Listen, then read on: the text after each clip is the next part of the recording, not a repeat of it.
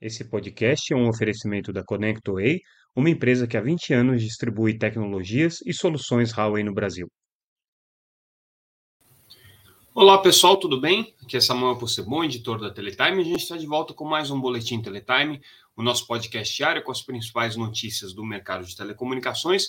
Hoje trazendo o que foi destaque na Teletime nessa quarta-feira, dia 18 de outubro de 2023. Vamos começar com o fato aí que, é, de alguma maneira, mais chamou a atenção é, das publicações e é, dos veículos de imprensa, que foi a celebração pela Vivo dos 25 anos na Bolsa Brasileira. Claro que é, na época, né, isso aí era logo após a privatização, a gente estava falando ainda da Telefônica, mas é uma empresa que logo é, que a privatização aconteceu, é, já passou a ser listada e passou a ser negociada é, na Bolsa.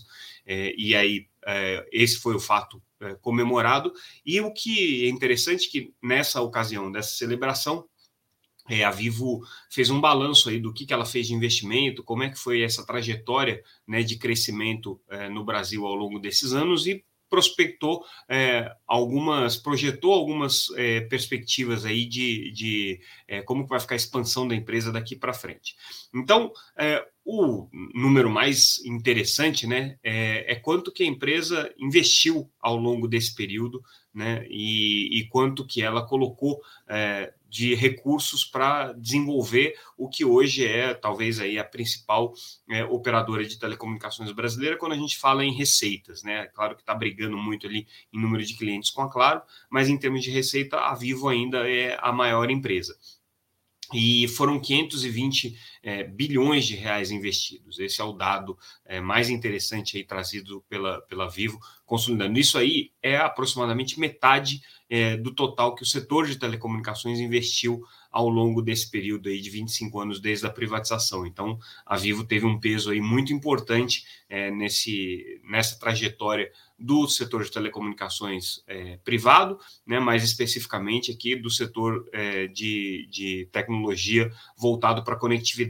Né? Essa foi a, a, a grande, é, o grande esforço que a Vivo fez ao longo desse período. Isso aí redundou é, numa empresa que hoje é bastante sólida em bolsa, então é uma empresa que tem aí é, mais de 1,7 milhão de acionistas minoritários, né? É uma, é uma, é, é uma empresa que tem hoje né, uma demanda muito forte pelos seus papéis, é, justamente pelo fato de ser uma empresa é, que tem uma, uma situação estável, perene. A Vivo também, claro, é uma grande pagadora de é, é dividendos, né? Isso, óbvio que ajuda aí na, na, na valorização do papel. Mas o Christian Gebara, que é o presidente da empresa, é, falou não só dos números passados, mas falou também da projeção daquilo que ele espera para a companhia. Né? E, de alguma maneira, é, repete aquilo que ele já tinha falado numa entrevista para a Teletime algum tempo atrás e que ele tem dito aí nos é, eventos dos quais ele participa e quando ele é, posiciona a empresa é, do ponto de vista estratégico. Que ele não quer ser mais uma empresa só de conectividade, ele quer poder ser uma empresa de serviços digitais de uma maneira geral. Né? Ele quer poder é, posicionar a empresa claramente como uma empresa de tecnologia, como são as empresas de internet, né? Uma empresa que tem como receita nesses serviços é, digitais que são oferecidos. E a empresa já vem passando por esse processo de transformação, segundo ele, né? cada vez mais é, dando peso aqui para as receitas do segmento é, corporativo, B2B, que já hoje já representa 6% das receitas deles, né? É, e também é, crescendo em novos serviços, em novos é, produtos como por exemplo serviços adicionados aí de vídeo, é, serviços é, de saúde, serviços de educação, né, que são cada vez mais é, incentivados pela empresa, que segundo ele são serviços que têm uma, uma receita menor, né, uma margem também um pouco menor, mas é, não tem tanta necessidade de investimentos. Né? E aí esse é o ponto talvez mais interessante aí das falas do Christian Gebara, que é justamente quando ele diz que em 2020 2, a empresa chegou no que talvez tenha sido o seu pico de investimentos histórico, né, 9,3 bilhões de reais é, só no ano passado, né, por conta do esforço de investimento, da compra das frequências de 5G é, e pelo pela transformação da tecnologia do 4G para o 5G, isso demandou esses investimentos, também na expansão da fibra, né, que é um, um movimento estratégico importante que aconteceu, mas que, segundo ele, chegou no teto.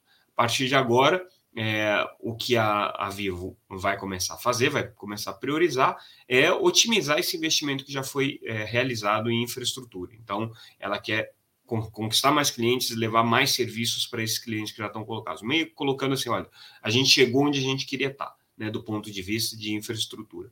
Claro que ainda tem muito investimento que precisa ser feito, e ele destacou nesse sentido né, a necessidade, sim, de você ter é, uma, uma atuação é, que conte com algum tipo de colaboração das empresas de internet, afinal de contas, são elas as que vão se, mais se beneficiar com essa expansão da infraestrutura, mas ele quer também poder participar desse jogo das novas receitas do segmento de é, telecomunicações, do segmento de tecnologia. Né?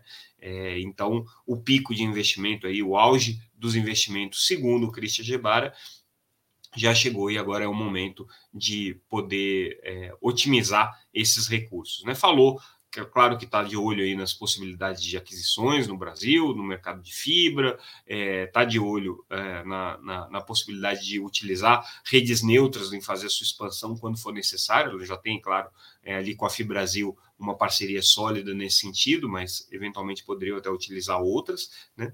mas é, agora chegando aí onde eles precisam chegar. Sobre o 5G, que é o talvez aí a grande promessa do ponto de vista tecnológico, tecnológico ainda se confirmar é, para as empresas de telecomunicações, o que ele diz é o seguinte: ó, o 5G tem muito potencial para crescer, né? E ainda pode é, crescer muito no Brasil, está dando os seus primeiros passos. Mas para se tornar uma, uma tecnologia massificada, né? O Brasil precisa ter terminais, dispositivos mais baratos para a sua população. E hoje é, isso não acontece. Hoje, os terminais 5G estão numa faixa de preço que está inacessível ainda para boa parte da população. Então, ele defende aí políticas públicas e medidas que façam com que é, os terminais de 5G é, fiquem mais baratos, fiquem em patamares mais acessíveis. E, segundo ele, isso daí é o que vai fazer com que é, o 5G cresça e que seja possível, portanto, né, você fazer antecipação de metas é, do 5G, que é aquilo que quer o governo. Né? O governo quer que as operadoras não precisem esperar até 2029 para completar toda a cobertura de 5G no Brasil. Querem que isso é, aconteça é, num período anterior a isso, né? e que é, é, essas obrigações que estão previstas é, possam ser cumpridas de uma maneira mais célere. Segundo ele, isso pode acontecer, mas você precisa ter uma massa crítica de é, usuários de 5G, e isso só viria com é, dispositivos aí abaixo de é, é, mil reais, na casa de 800 reais. É isso que precisa acontecer para que você possa ter essa, essa expansão aqui do, do 5G no Brasil, segundo o Christian Gebach.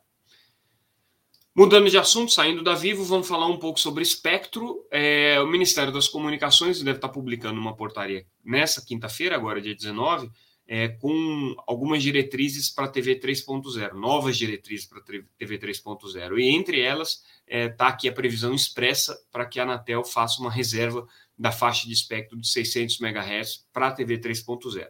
É, na prática não muda muita coisa, porque a Anatel já trabalha com a faixa de 600 MHz como uma faixa destinada para radiodifusão, ela é a faixa hoje utilizada pela radiodifusão é, no, no, no UHF, mas existe uma discussão que está cada vez mais relevante no mundo entre os operadores de telecomunicações de por que não utilizar essa faixa também para o IMT, também para os serviços de 5G e eventualmente de 6G, como já aconteceu com a faixa de 700 MHz, que também era da radiodifusão e que foi destinada ao IMT. É, no Brasil, essa discussão é muito mais complicada pelo peso e, e, e relevância política que a, a radiodifusão tem. A faixa já está destinada para radiodifusão aqui, então não existe, é, não existe nenhum direito de preferência das telecomunicações nessa faixa. É, mas o fato do Ministério estar tá sinalizando aqui que faz questão que essa faixa seja reservada para TV 3.0 é, é, mais um fator aqui que deve demover qualquer tipo de é, iniciativa é, no sentido de rediscutir para onde que vai a faixa de 600 MHz, pelo menos aqui no Brasil.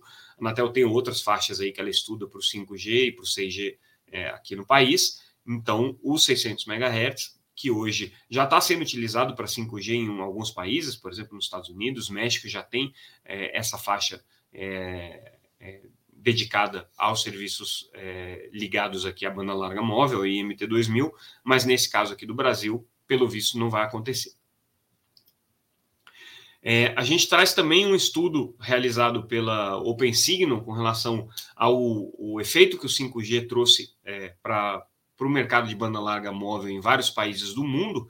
E o Brasil ocupa aí três posições de destaque: a primeira, a segunda e a terceira é, posição de destaque em operadores que mais cresceram é, em termos de velocidade de download de, de, de banda larga móvel em função do 5G.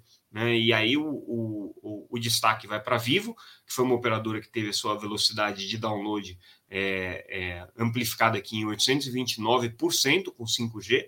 Segundo lugar, para TIM, com 546%, e depois com a Claro, com 470% é, de é, aumento de velocidade com o 5G na velocidade de download. Isso aqui muito à frente de outras operadoras aqui ao, ao redor do mundo que tiveram ganhos importantes com 5G também, mas não foram é, um, um, não, não, tiveram um desempenho tão, tão é, é, impressionante quanto as operadoras brasileiras. É importante de a gente destacar aqui, né, que as operadoras brasileiras, é, nesse caso, estão é, colhendo todo o efeito do 5G no ano de 2022, que foi o ano que medido pela OpenSignal. Né? Outras operadoras de outros é, países, como Espanha, Itália, é, Canadá, Estados Unidos, já vinham com ganhos né, decorrentes aí da ampliação da infraestrutura de 5G.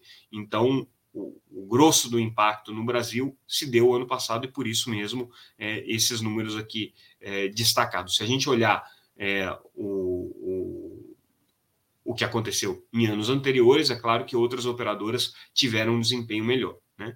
É, o Brasil também foi destaque no índice de disponibilidade de 5G, né, com uma, uma, é, um crescimento muito acelerado e rápido da TIM, principalmente, que teve uma ampliação da infraestrutura de 5G ao longo do ano de 2002, é, considerada aqui pela OpenSignal é, recorde, pela, pela medição que eles fazem. A Vivo também se destacou nesse quesito, e nenhuma operadora aqui teve entre as, aquelas que melhor melhorou o seu desempenho para serviços de rede e de streaming de vídeo. Tá? Então, o Brasil, só nesse aspecto aqui, que não, não ocupou nenhuma posição de destaque, segundo essa pesquisa da OpenSignal.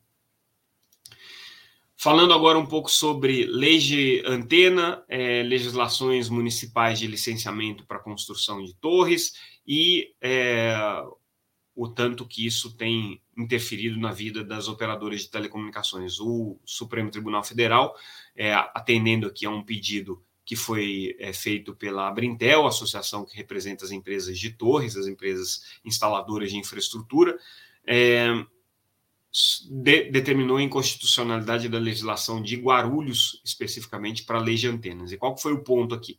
É, não só argumentando né, que a legislação extrapolou para legislar sobre o mercado de telecomunicações, o que é competência da União, como sempre acontece no, no Supremo. Mas o interessante dessa decisão aqui é, é em favor da, da, da Brintel, no Supremo, contra a legislação de antenas de Guarulhos, é que o que pegou foi a forma como o Guarulhos estava cobrando as taxas de instalação. Né? É, isso tem sido um problema depois da, da, da legislação é, nacional de antenas e do, da proliferação das legislações municipais aqui já prevendo a instalação de antenas, alguns municípios passaram a cobrar taxas absolutamente exorbitantes e recorrentes. Né? E isso aqui está é, tá sendo considerado aqui pelo Supremo, conforme essa decisão, é, inconstitucional, porque daí você entra na seara de uma de uma é, de uma de uma legislação que é exclusiva é, da União, que é a de taxar o setor de telecomunicações. Então, o ministro Alexandre Moraes que deu é, a sua, o seu veredito nesse sentido, acompanhado aqui pelos demais ministros que votaram também na mesma linha. Então, é, um gol aqui para a Brintel e fica aí, claro, como um precedente jurídico importante para outras legislações de antenas que não podem repetir o mesmo erro aqui de Guarulhos. E a gente fecha o nosso boletim de hoje com a notícia é, sobre o é, relatório financeiro da América Móvel referente ao terceiro trimestre, né? E o destaque aqui foi o Brasil dentro desse relatório financeiro. Então, a América, a Claro já tinha soltado né, o balanço é, na, na, na, na terça-feira, na segunda-feira, perdão, é, e hoje é, sai aí o balanço da América Móvel, é, destacando que o Brasil teve o peso mais importante aqui na ampliação da base pós-pago da América Móvel na, na América Latina, mais da metade da, dos ganhos com pós-pago da América Móvel aconteceram com a operação brasileira, e em termos de resultado também foi a operação brasileira é, responsável por é, trazer aí é, os melhores números para a operação da América Móvel de uma maneira geral. Então, Brasil aqui se destacando dentro do balanço do grupo mexicano. E com isso, a gente encerra o nosso boletim de hoje. Ficamos mais uma vez por aqui. Agradecemos a audiência de vocês. Lembrando que, se vocês quiserem acompanhar a nossa newsletter entrando no site www.teletime.com.br, vocês podem se inscrever. A gente está em todas as redes sociais, sempre como arroba Teletime News. E, obviamente, se vocês estão acompanhando esse nosso podcast barra videocast pelo YouTube, lembrem-se de se inscrever no canal ou de recomendar para quem vocês acham que pode ter interesse sobre notícias de telecomunicações. Ficamos por aqui então e voltamos amanhã com mais um Boletim Teletime. Obrigado mais uma vez pela audiência, pessoal. Tchau, tchau.